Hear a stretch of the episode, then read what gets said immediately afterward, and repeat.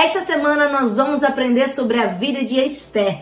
E para você que ainda não sabe, Esther é o seu nome persa da Mardoqueu ou Mordecai, mas o seu nome original é Hadassah, que no hebraico significa morta. E eu quero trazer uma breve explicação sobre esse nome, porque eu já quero liberar uma palavra para o seu coração.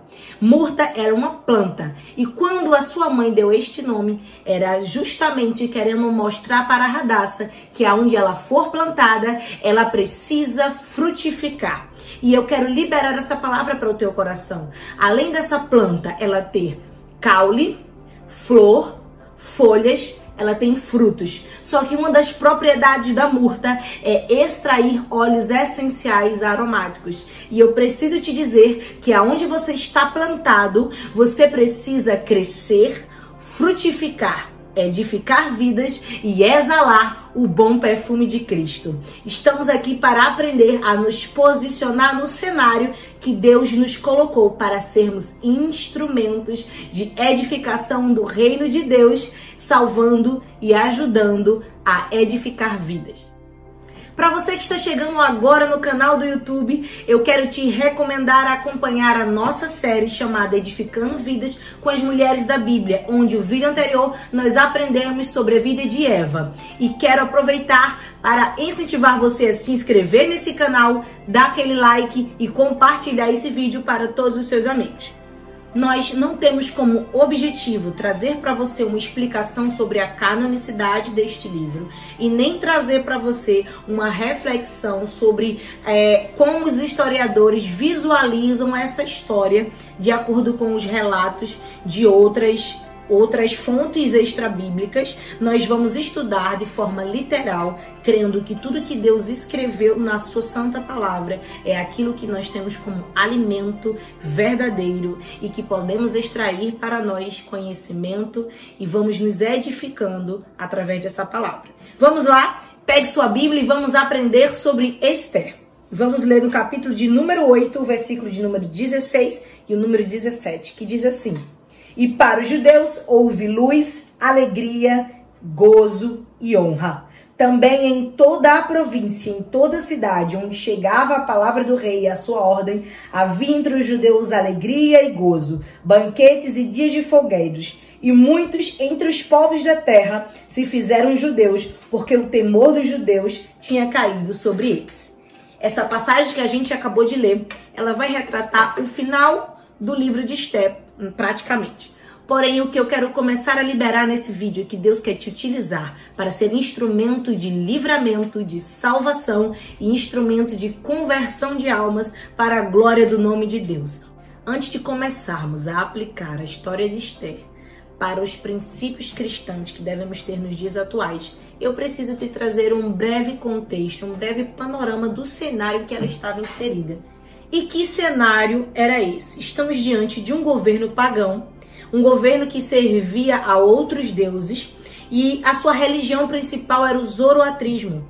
Um governo que o seu objetivo principal era esbanjar poder, riqueza. A vaidade predominava nos monarcas que estavam diante deste povo, da fortaleza de Suzã. E quem eram eles? Assuero, onde o historiador Heródoto vai dizer que o seu nome persa é Xerxes, e Avasti, que o seu nome persa era Mestres. Então, este casal vivia conforme esta situação. E agora existe uma vaga que vai ficar disponível, porque Vasti foi destronada. Como se sucedeu isso?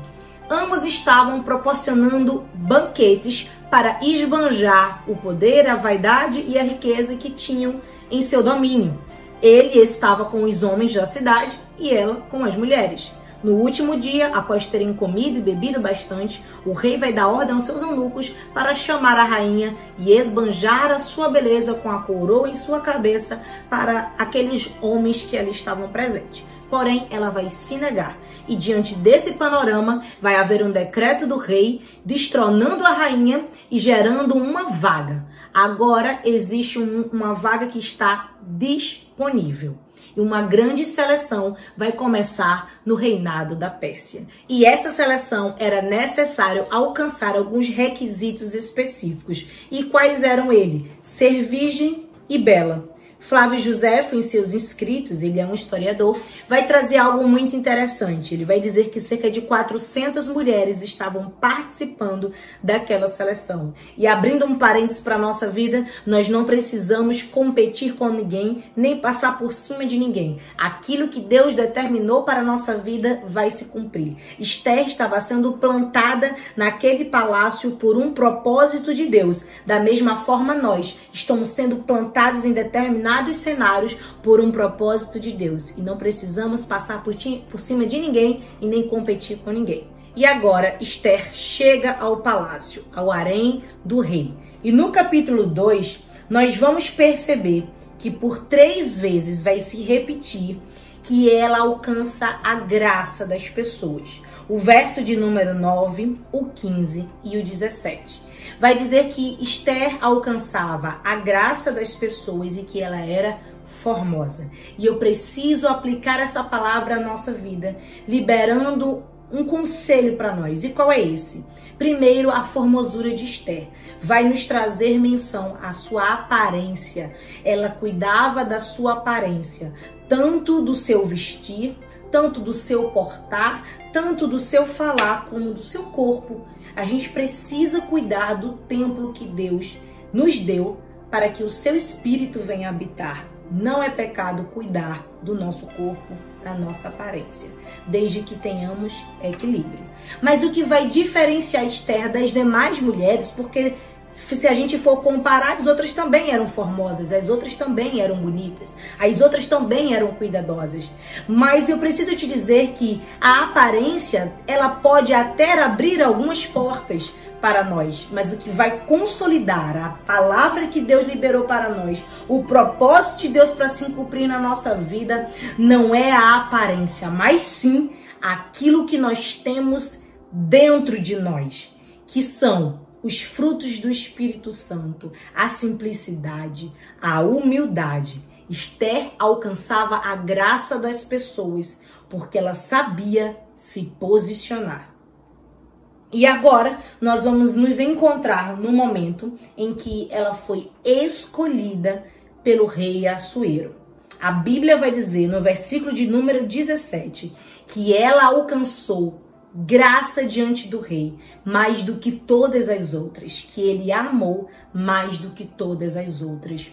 Lembra da parte que eu falei da competitividade? Nós não precisamos competir, precisamos ser quem Deus determinou que nós devemos ser, exercendo os frutos do Espírito, que nem em Gálatas capítulo 5 vai nos orientar. Então, agora que ela assume a posição de rainha, agora que ela está colocada e posicionada em uma situação de destaque, nós precisamos observar algo muito importante. Deus não te coloca em nenhum lugar por acaso. E eu preciso salientar que o contexto, o ambiente, o cenário que ela está inserida não é propício para se manter a essência íntegra mas ela não se deixou vislumbrar por aquela situação. Ela não, não se deixou envaidecer por, todos, por tudo aquilo que tem de facilidade ao redor dela. E eu digo para mim e para você, independente do ambiente que nós estamos inseridos, não podemos permitir que o contexto venha mudar a nossa essência. Precisamos nos manter fiel à palavra de Deus, nos manter fiel à nossa integridade e os nossos princípios, assim como Esther permaneceu firme.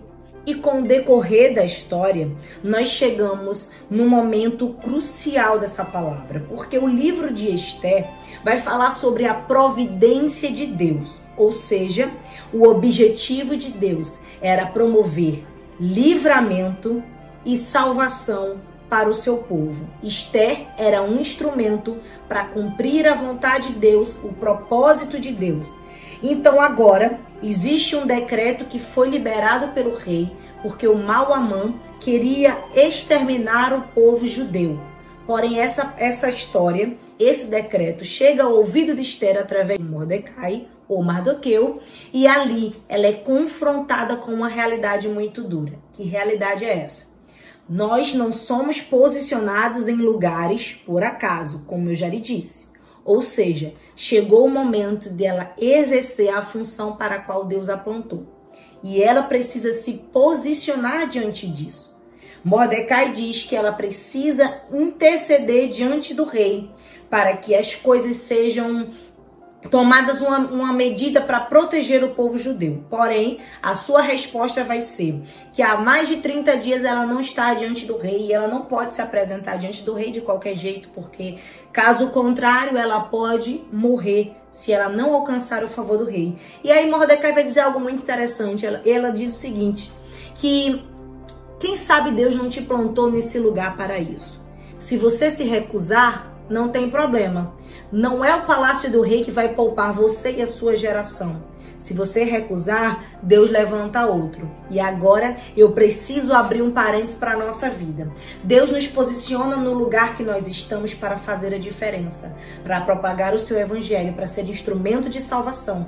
No momento que nós nos recusamos a fazer isso, Deus levanta outro, porque o propósito dele vai se cumprir do mesmo jeito, mesmo que ele precise levantar outra pessoa. Existe uma escolha que precisamos tomar. Se nós vamos nos posicionar para aquilo que Deus nos chamou ou se nós vamos retroceder. Uma coisa é certa, a vontade de Deus, ela vai se cumprir. E agora Esther precisa se posicionar. Lembra que eu falei que Radassa significa murta, que é uma planta? Pronto.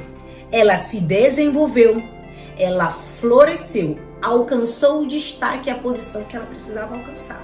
Só que agora, como uma boa planta, ela precisa exercer os seus frutos. Ela precisa frutificar.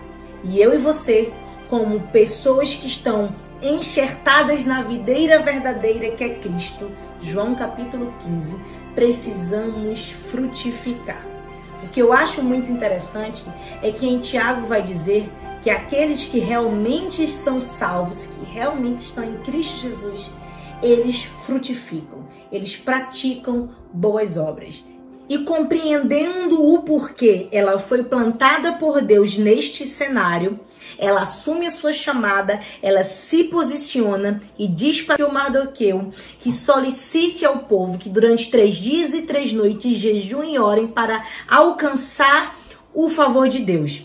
E abrindo um parênteses, ela vai dizer o seguinte: que além do povo, eu mesma vou fazer esse jejum juntamente com as minhas servas.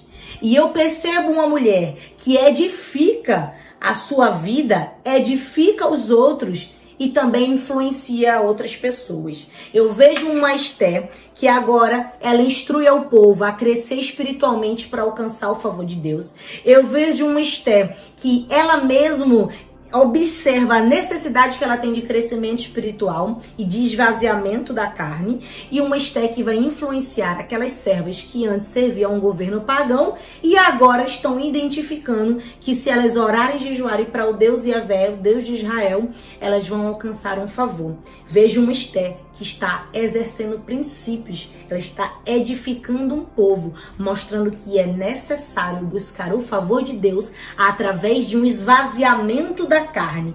É esvaziar aquilo que não acrescenta ao espírito, mostrar que abriu mão dos desejos da carne.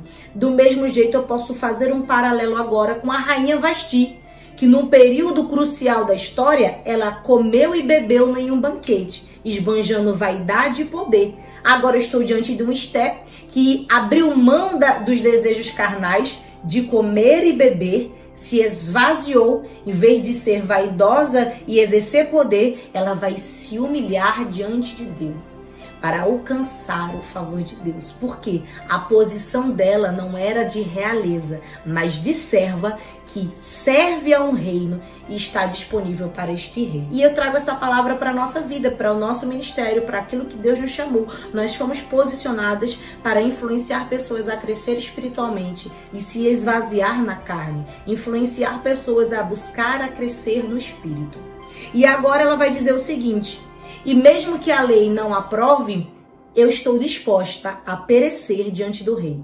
Ela está dizendo, em outras palavras, se necessário for, eu morrerei, mas cumprirei o propósito para qual eu fui chamada por Deus. Filipenses 1:21 vai dizer que o viver é Cristo e o morrer é lucro. É o que ela está dizendo e é o que nós precisamos dizer no nosso dia de hoje, que para nós mais vale viver para cumprir o propósito de Deus E se a gente morrer, é lucro porque nós estaremos junto com ele.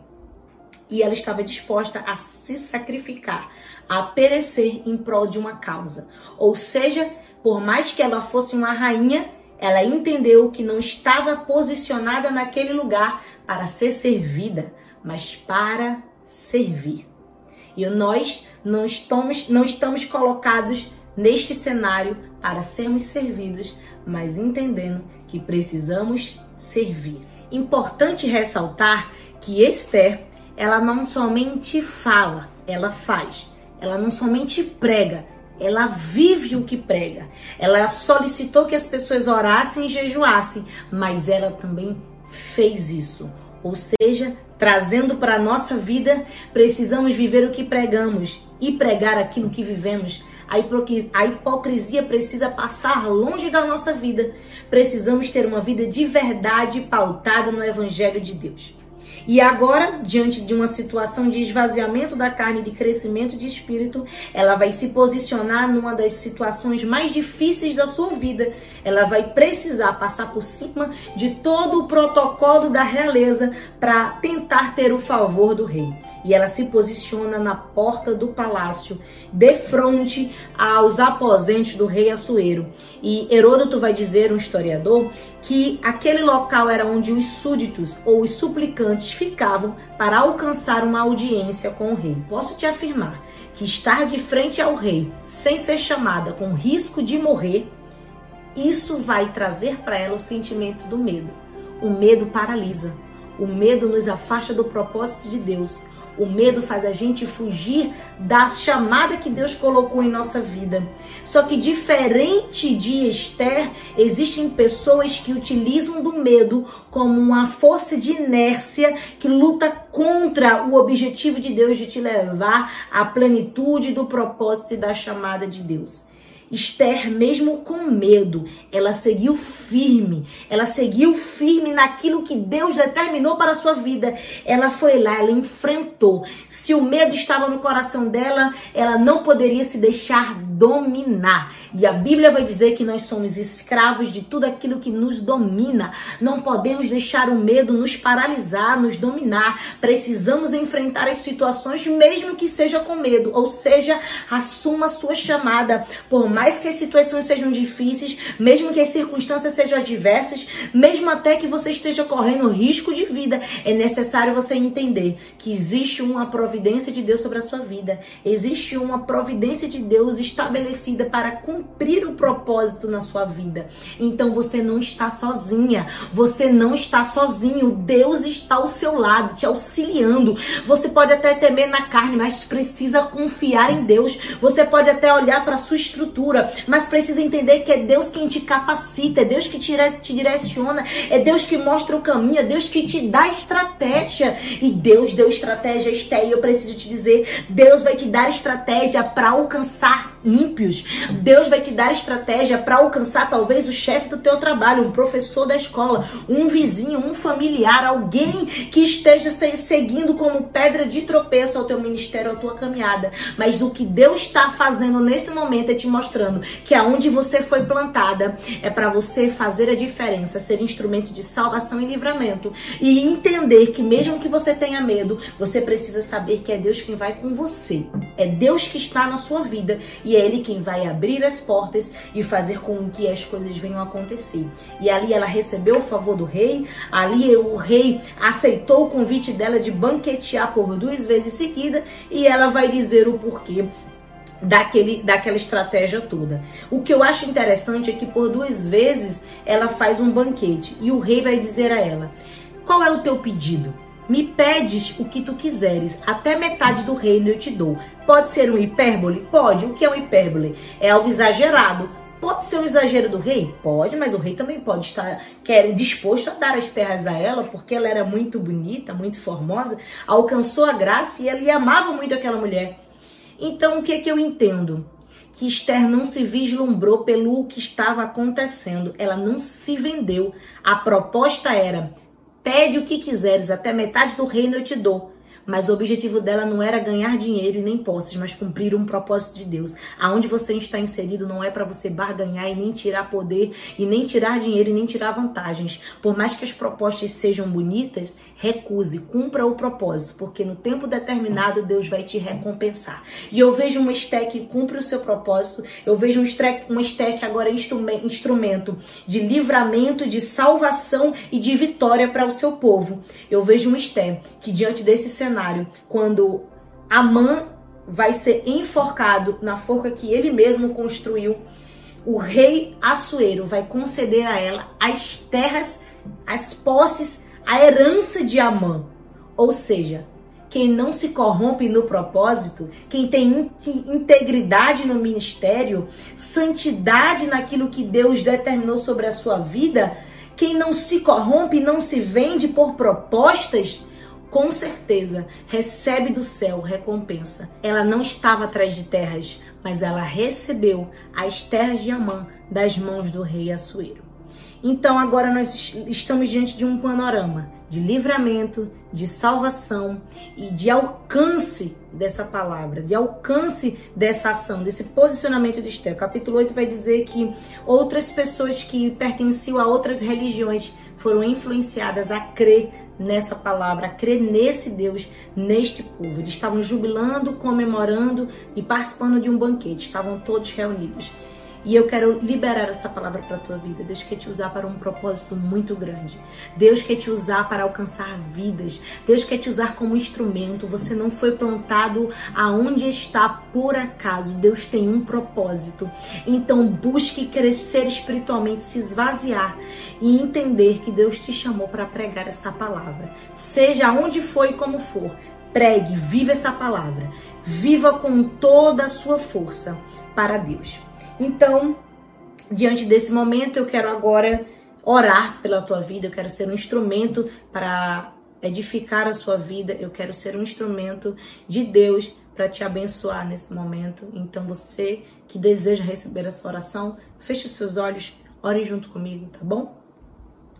Senhor Jesus, nós estamos aqui nessa plataforma que o Senhor liberou para nós e nós queremos te agradecer por isso. Te agradeço pela vida desse desse meu amigo, dessa minha amiga, desse meu irmão e minha irmã que está aqui comigo, que está assistindo esse canal.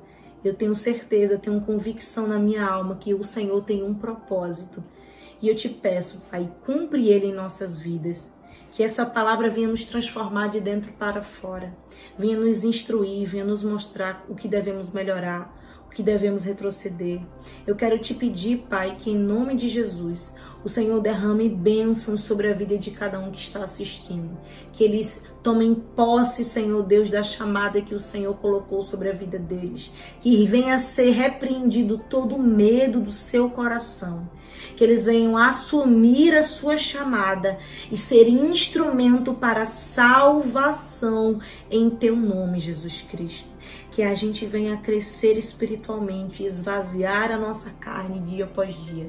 Deus, que todos aqueles que estão me ouvindo receba a paz que excede todo entendimento, seja alcançado com a graça. Deus, que receba a cura de enfermidade. Senhor, em nome de Jesus, que essa pessoa venha receber graça da tua parte, Deus. Em nome de Jesus, te peço e te agradeço. Amém.